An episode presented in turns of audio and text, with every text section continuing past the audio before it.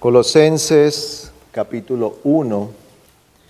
Vamos a leer desde el versículo 17 hasta el 23, aunque solo estaremos considerando los versículos 21 y 22. Leemos la palabra del Señor. Dice, y Él es antes de todas las cosas, y en Él todas las cosas permanecen. Él es también la cabeza del cuerpo que es la iglesia, y Él es el principio, el primogénito de entre los muertos, a fin de que Él tenga en todo la primacía. Porque agradó al Padre que en Él habitara toda la plenitud, y por medio de Él reconciliar todas las cosas consigo, habiendo hecho la paz por medio de la sangre de su cruz, por medio de Él. Repito, ya sean las que están en la tierra o las que están en los cielos. Y aunque vosotros antes estabais alejados y erais de ánimo hostil, ocupados en malas obras, sin embargo ahora Él os ha reconciliado en su cuerpo de carne mediante su muerte, a fin de presentaros santos, sin mancha e irreprensibles delante de Él. Si en verdad permanecéis en la fe bien cimentados y constantes, sin moveros de la esperanza del Evangelio que habéis oído, que fue proclamado a toda la creación debajo del cielo, y del cual yo, Pablo, fui hecho ministro. Oremos al Señor. Oh Señor, te suplicamos que tú estés con nosotros en esta tarde, abriendo nuestro entendimiento para contemplar la majestad de Cristo. Sé con nosotros y ayúdanos en nuestras debilidades. Ayúdanos también porque se levantan en nuestros pensamientos argumentos contra la verdad, distracciones, y muchas oposiciones para que no conozcamos al Salvador. Te imploramos que tú estés auxiliándonos y que tu Espíritu sea alumbrándonos, dándonos el entendimiento y concediéndonos el conocer a nuestro Señor más y más. Te imploramos este auxilio en Cristo. Amén.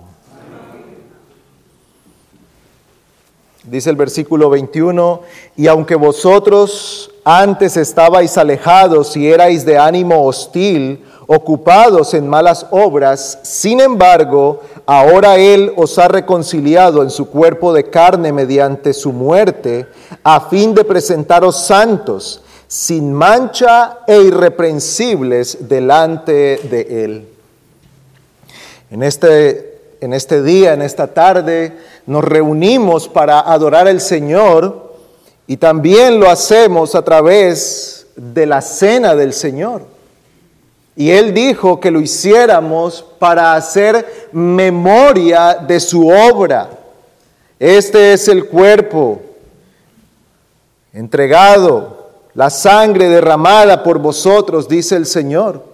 Pues es necesario entonces que consideremos la obra de Cristo en nuestro favor para que así, con un corazón enternecido por la verdad, podamos tomar la cena de una manera que sea honrosa al Señor. Este pasaje nos enseña a nosotros que el pecado destruyó el orden armonioso de la creación. Desde la caída de Edén, la creación ha estado desordenada y el hombre perdido. La humanidad, al apartarse de Dios, lo ha perdido todo. Está hundida en vacío y oscuridad. Sin embargo, Dios no nos abandonó y según la grandeza de su misericordia ha provisto redención y restauración por medio de su Hijo. Pues meditemos entonces en lo que nos enseñan estos dos versículos. Y en primer lugar, el versículo 21 nos habla a nosotros de la condición caída.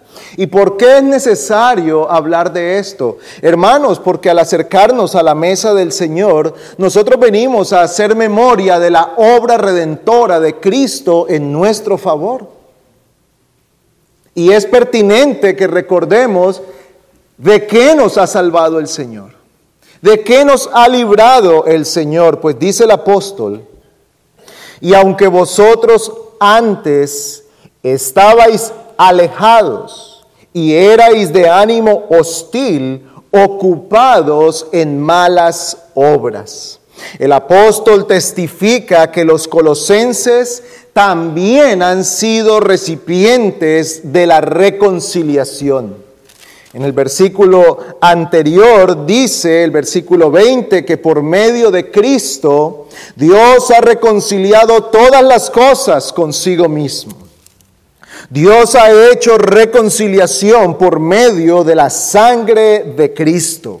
Y ahora en este versículo 21 lo reafirma a los colosenses y dice, aunque vosotros antes estabais alejados, Aquellos hombres cuyo corazón ha recibido a Cristo son reconciliados, dice el apóstol.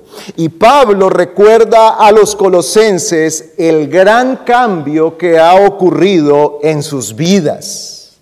Él recuerda aquí cuál era la condición de la cual el Señor les rescató. Cuando nosotros hablamos de la obra redentora de Cristo, no estamos hablando de la obra redentora que muchas veces podemos ver en películas o en este tipo de escritos, novelas, donde hay un héroe que rescata a personas inocentes. Y uno Hace, fuerza para que estas personas inocentes sean rescatadas por este héroe. Pero cuando hablamos de la obra redentora de Cristo, no estamos hablando de Cristo redimiendo o salvando gente inocente, sino pecadores. Y Pablo describe aquí la condición del hombre diciendo, aunque vosotros antes estabais alejados y erais de ánimo hostil, ocupados en malas obras. El significado es algo como esto. Estuvisteis separados de Cristo apartados del pueblo de Dios y extraños a los pactos. Este estado de alejamiento era la condición de todo hombre nacido en este mundo. Todos nacimos alejados de Dios, separados por el juicio de Dios. Y esto nos lleva otra vez a Edén, cuando el hombre cae qué es parte de lo que ocurre allí.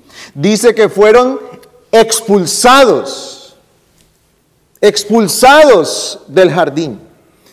Y fueron puestas espadas que impedían la entrada de ellos. ¿Y qué simboliza esto? Que fueron echados de la presencia de Dios.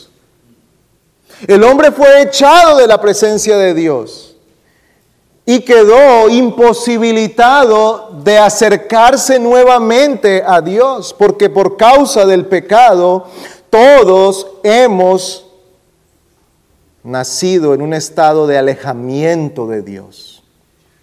Pero hay algo más. Este alejamiento no se debe a simple ignorancia o inocencia. Este no es un alejamiento que se hubiese dado por simple desconocimiento de las cosas. No existen paganos inocentes. No existen personas alejadas de Dios en inocencia.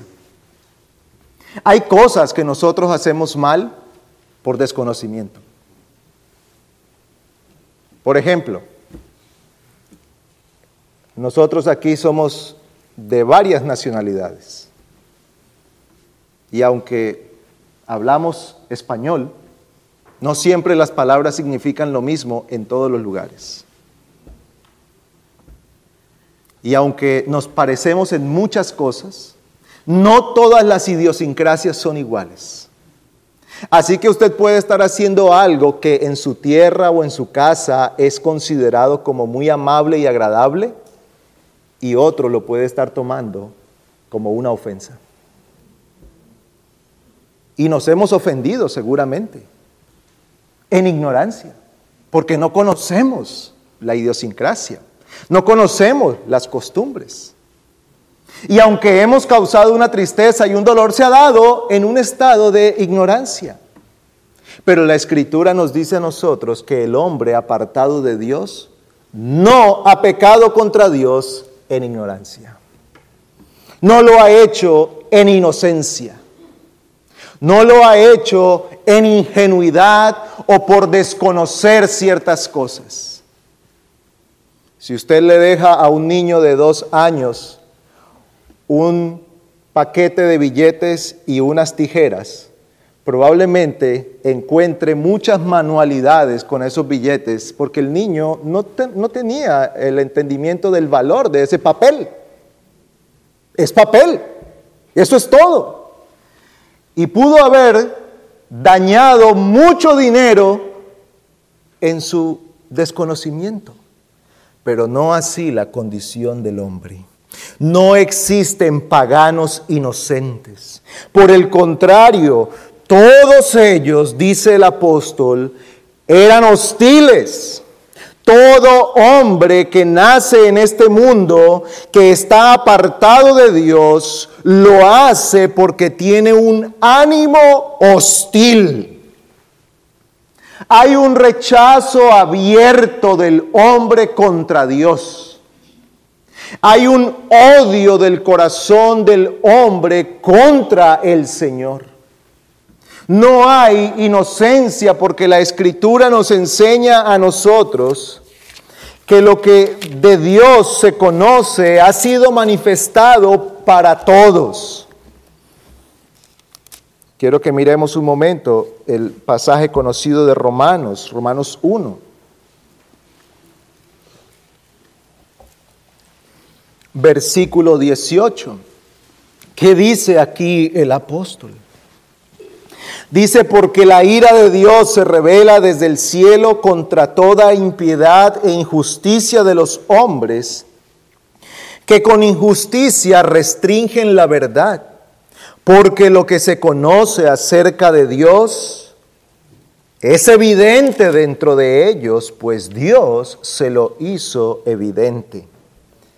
Porque desde la creación del mundo, sus atributos invisibles, su eterno poder y divinidad se han visto con toda claridad, siendo entendidos por medio de lo creado, de manera que no tienen excusa. No hay excusa en el hombre. Y esto es lo que argumenta el apóstol en el capítulo 1, 2 y la primera parte del capítulo 3, que todo hombre es sin excusa delante de Dios. No hay tal cosa como decir, ¿y qué de tales personas inocentes que nunca conocieron de Dios? Pues el apóstol habla de esto y él dice que el testimonio de la ley de Dios ha sido escrito en la conciencia de los hombres. Ha sido escrito en el corazón de los hombres.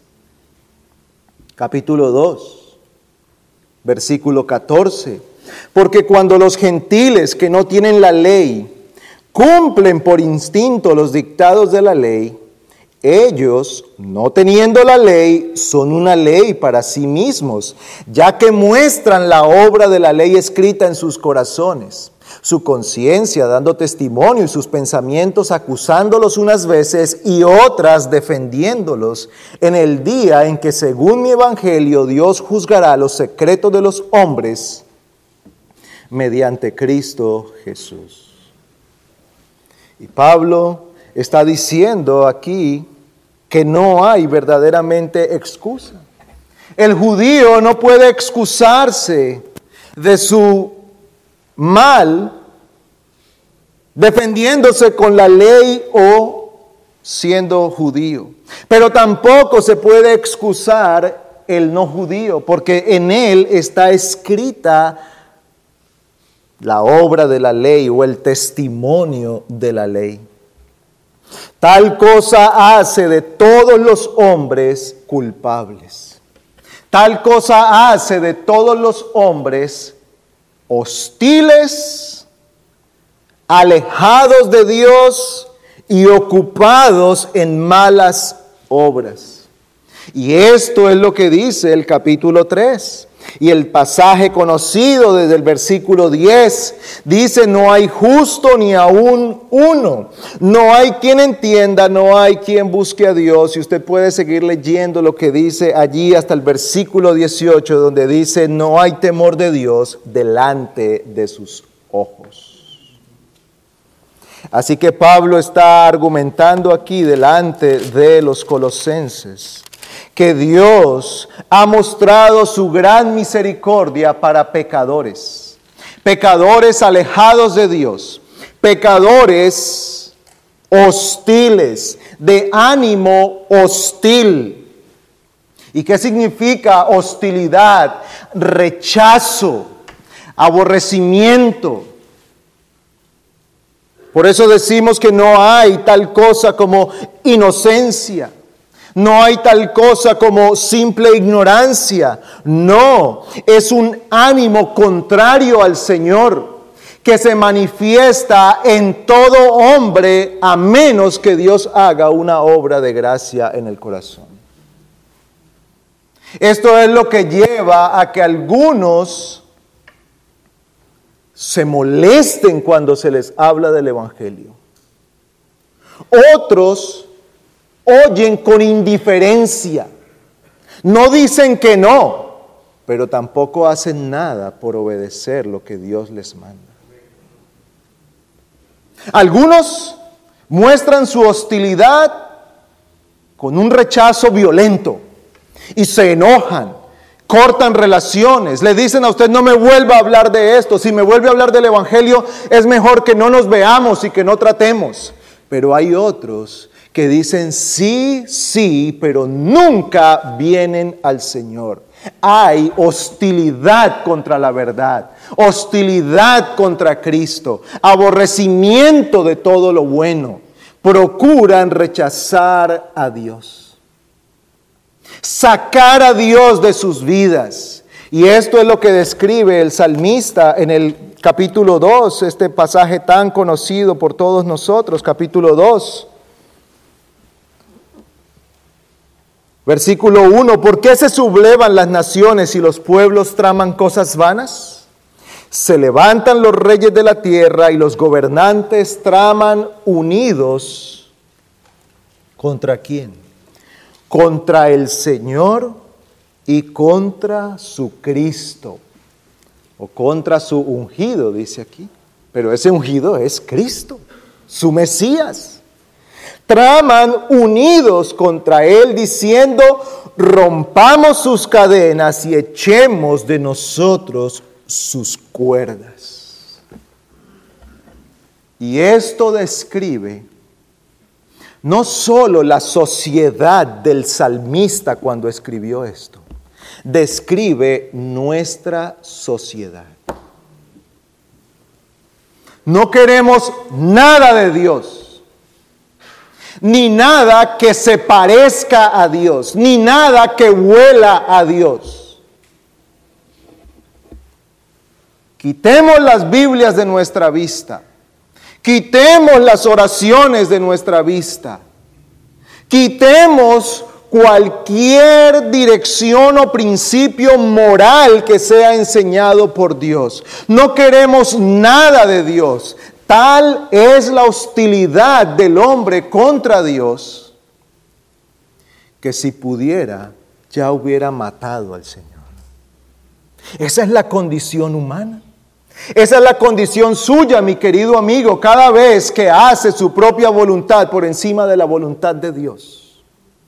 Cada vez que usted afirma su voluntad por encima de la voluntad de Dios, está diciendo, yo no quiero nada con Dios y si fuera posible, eliminaría a Dios de la historia. Quitaría a Dios del mundo porque yo quiero ser Dios. Yo quiero ser mi propio Señor. Yo quiero ser mi propia ley. Esta hostilidad ha llegado a tal punto que es un odio contra Dios. Hermanos, eso no solamente se ve por parte de aquellos que promueven ciertas cosas abiertamente perversas. Esa es la realidad de toda persona que da su espalda al Señor y su palabra. No importa si usted da la espalda a Dios con indiferencia. Tal vez nunca levante su voz diciendo yo no creo eso, eso no me gusta o no me interesa. Tal vez nunca lo diga. Tal vez usted siempre diga sí, mm, sí es verdad, sí, tiene razón. Pero si no se somete al Señor, usted está mostrando hostilidad contra Dios.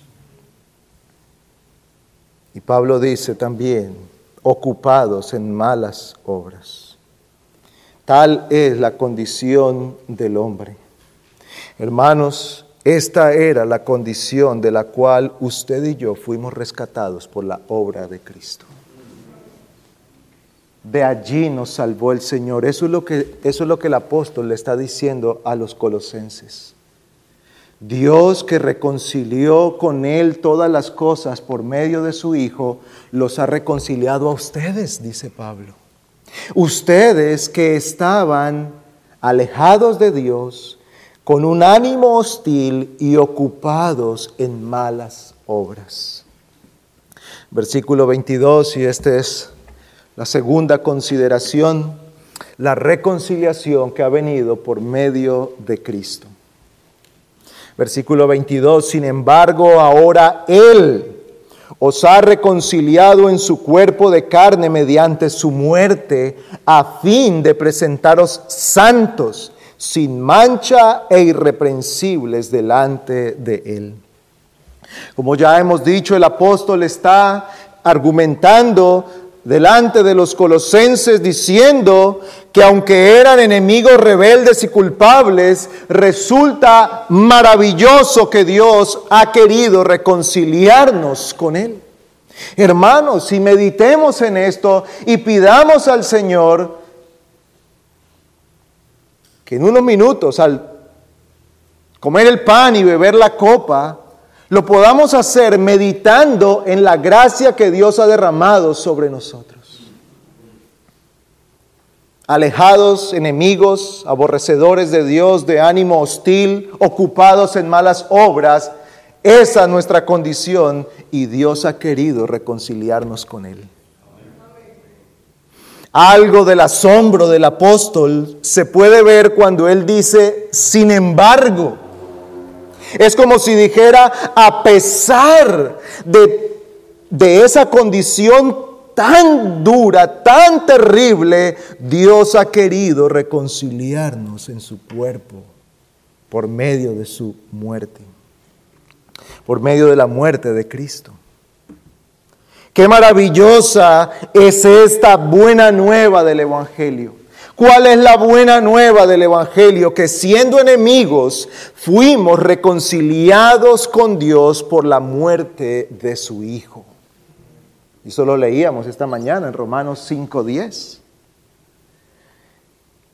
He aquí la buena nueva del Evangelio, que estos malos pecadores hemos sido reconciliados con el Señor.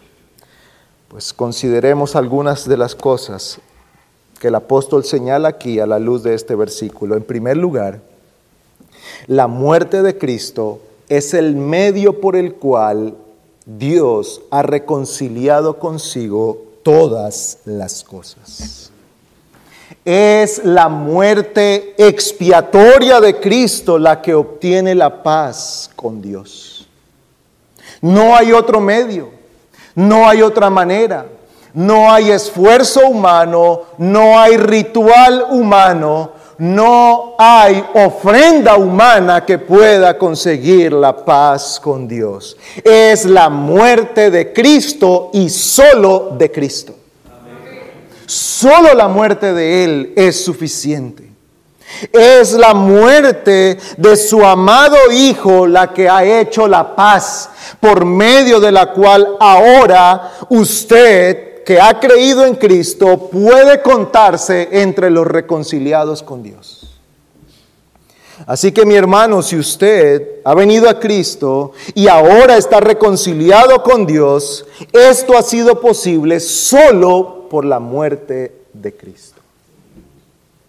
La muerte de Cristo. En segundo lugar, esta muerte de Cristo, Él la sufrió, dice el texto, en su cuerpo de carne. En su cuerpo. Cristo tomando para sí cuerpo y alma humanos, hombre completamente, ha entregado su vida en lugar de nosotros. Es necesario que sea un hombre tomado de entre los hombres, dice Hebreos capítulo 2.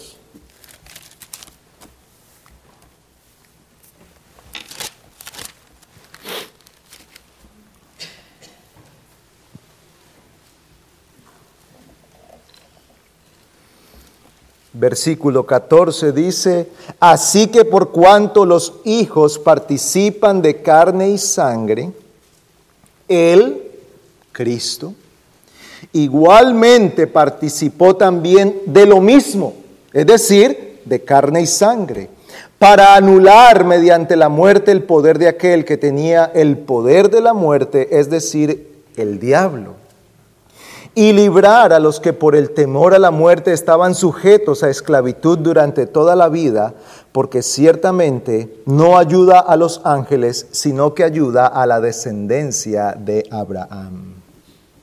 Tenía que ser hecho semejante a sus hermanos en todo, a fin de que llegara a ser un misericordioso y fiel sumo sacerdote en las cosas que a Dios atañen, para hacer propiciación por los pecados del pueblo.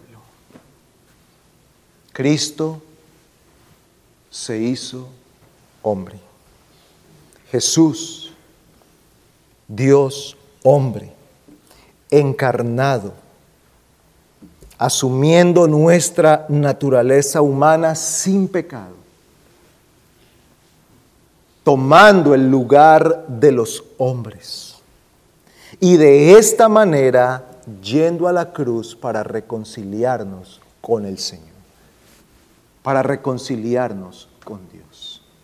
Hermanos, esta muerte, esta muerte de Cristo es una muerte planeada, pensada y ordenada por Dios desde antes de la fundación del mundo. Y digo esto porque a nosotros se nos ha dibujado una caricatura de la muerte de Cristo. Hollywood se ha encargado de eso. Nos ha mostrado a un hombre bueno que hacía cosas buenas y lo mataron. Porque en el mundo siempre matan a los buenos. Y al pobre Jesús lo mataron, y, lo digo con, respeto, pero eso es, lo que, eso es lo que nos venden a nosotros. Y entonces el movimiento evangel cristiano tomó la muerte de ese pobre mártir para aferrarse con eso a la fe. No, hermanos. Fue inmolado desde antes de la fundación del mundo. Planeado por Dios. Ordenado por el Señor.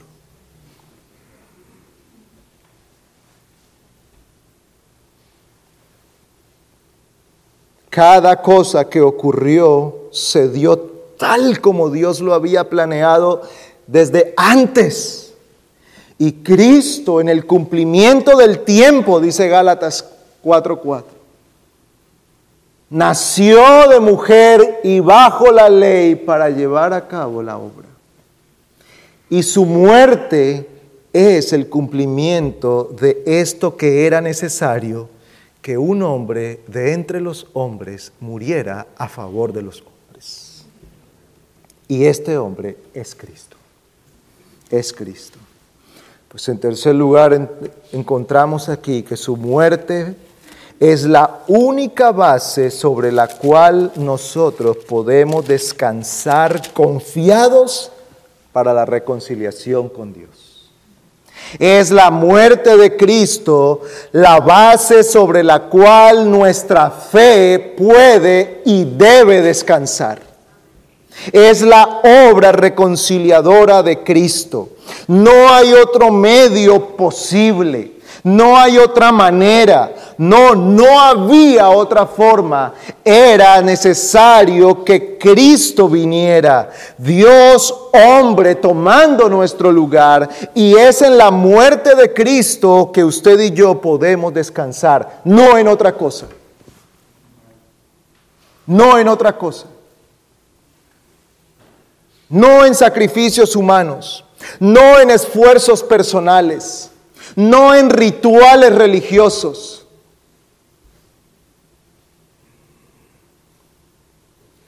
Ni siquiera podemos descansar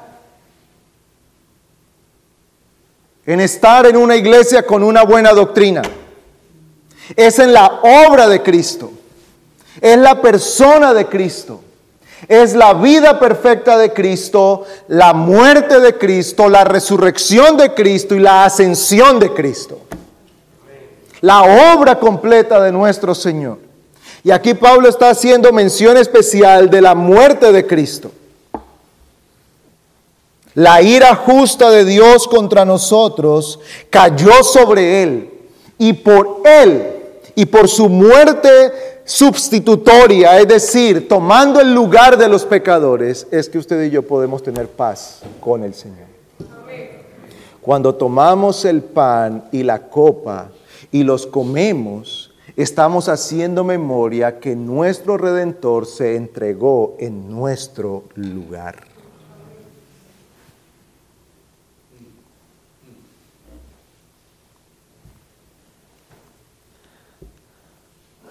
Cuarto, esta reconciliación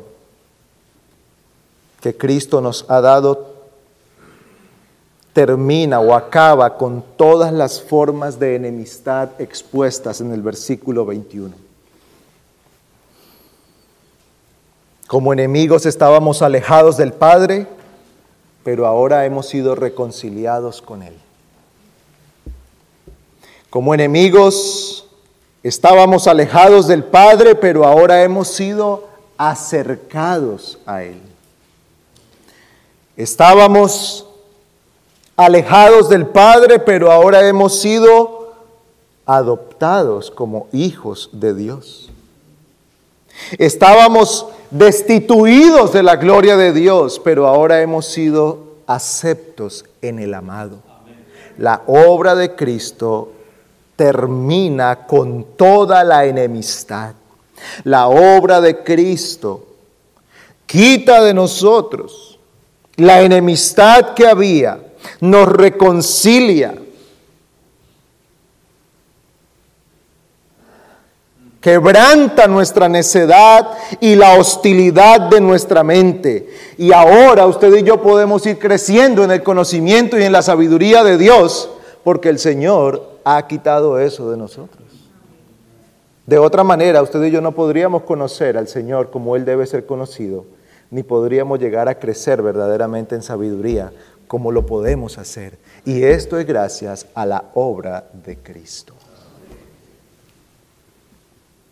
Ahora usted y yo aprendemos a amar la verdad y estamos dispuestos a recibir la verdad y a vivir la verdad, aunque eso tiene un precio. Esa disposición no viene naturalmente en el hombre, sino por la gracia de Cristo. La segunda parte del versículo dice, a fin de presentaros santos, sin mancha e irreprensibles delante de Él. Hermanos, el Señor ha llevado a cabo esta obra con qué propósito? Con el fin de presentarnos delante del Padre como una iglesia santa y sin mancha. Así que la obra de Cristo no se limita a quitar de nosotros la culpa y la ira. Esa es la primera parte. La otra parte es que forma en cada uno de nosotros la imagen de Cristo, hasta que todos seamos santos, sin mancha e irreprensibles delante del Señor. Si antes estábamos ocupados en malas obras, ahora caminamos en las obras que Dios preparó de antemano para que nosotros anduviéramos en ellas. Efesios 2.10. Ahora usted y yo tenemos lo necesario para caminar en esas buenas obras. Pues hermanos, hemos considerado aquí la gracia de Cristo derramada sobre pecadores alejados, hostiles y ocupados en malas obras que han sido reconciliados por la gracia de Cristo. Y permítame concluir dirigiéndome en primer lugar a nuestros amigos, a nuestros hijos y a todos los no creyentes que están aquí y que están escuchando en esta tarde. Queridos amigos, la gran noticia de la buena voluntad de Dios para con todos le ha sido presentada claramente a usted en esta noche. ¿Cómo le describe a usted la escritura?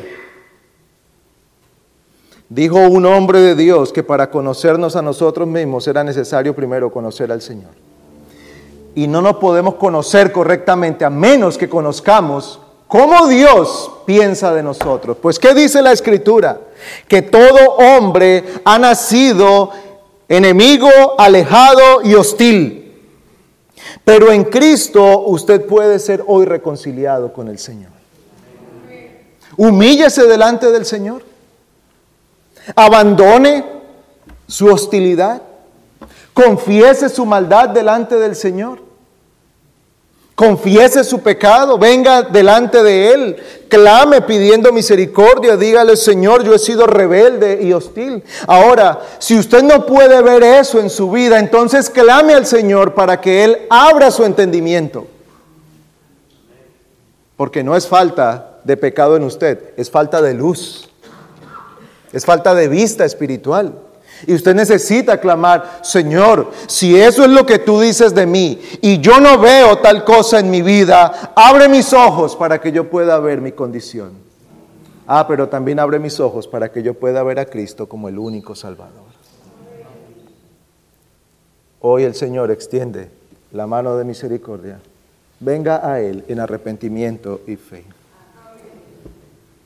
En segundo lugar, hermanos, este texto nos recuerda que la finalidad de la salvación es para ser presentados santos, sin mancha e irreprensibles delante del Señor. Así que nuestra máxima aspiración debe ser llegar a cumplir ese propósito para el cual Dios nos ha redimido. Por eso decimos una y otra vez, la gracia de Dios no se limita a quitar de nosotros la ira y el juicio. No, no. La gracia de Dios se ocupa de formar en nosotros a Cristo. Porque el propósito del Señor es ver en todos nosotros formado la imagen de su Hijo. Y aunque usted seguirá siendo usted con sus particularidades, a la vez será conforme a la imagen de Cristo. Y ese es el propósito para el cual el Señor nos ha redimido. Así que lejos de conformarnos diciendo, bueno, ya sé que no voy a ir al infierno, estoy tranquilo. No, el Señor nos manda que nos ocupemos con diligencia. Ocupaos con temor y temblor. Ocuparnos con diligencia hasta que Cristo sea formado en nosotros. Para esto tenemos que tomar los medios de gracia, la palabra, la oración, la comunión de los santos. Para esto es necesario someternos al ministerio de una iglesia bíblica. Para esto es necesario tomar la palabra de Dios, tomar buenos libros y llenar nuestra mente de la verdad y clamar al Señor que esas verdades afecten nuestro corazón hasta que Cristo sea formado. Y por último, estas palabras también, las palabras de nuestro texto de esta tarde, son motivo de gran gozo porque la enemistad con Dios ha sido quitada de medio y ahora estamos reconciliados con Dios por la obra de Cristo. Hermanos, al tomar en esta noche el pan y la copa, meditemos en estas cosas. Oh Señor, yo estoy hoy delante de ti tomando el pan y la copa, haciendo memoria de la obra que tú hiciste en mi lugar.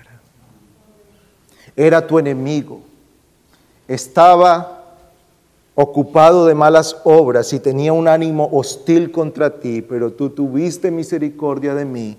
Yo tomo este pan y bebo esta copa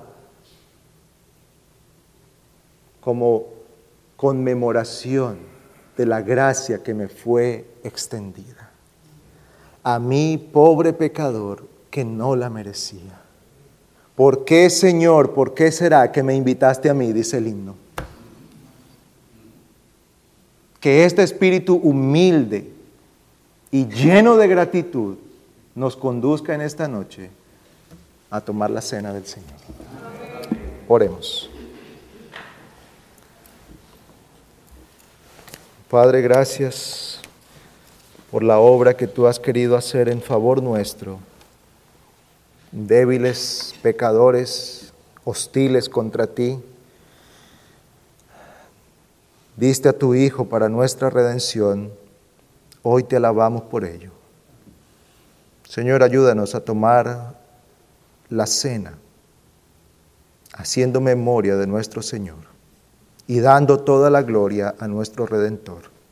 A ti, oh Dios Trino, te adoramos por la misericordia extendida para cada uno de nosotros. Y oramos por nuestros amigos y familiares que aún no han creído en ti Tráelos a la fe, te lo imploramos, Señor. Glorifícate en medio de nosotros en esta noche, en Cristo. Amén.